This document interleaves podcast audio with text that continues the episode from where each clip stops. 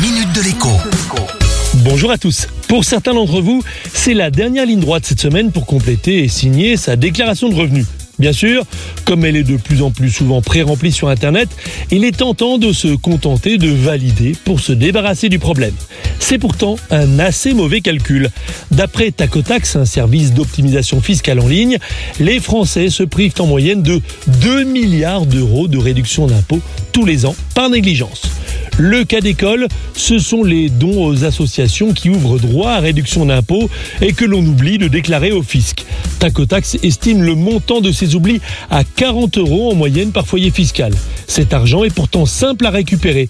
Il suffit d'indiquer le montant donné dans la case 7VA ou 7VC de sa déclaration de revenus.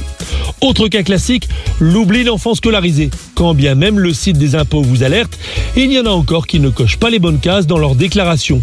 Les foyers avec enfants perdent en moyenne 150 euros de réduction d'impôt par négligence.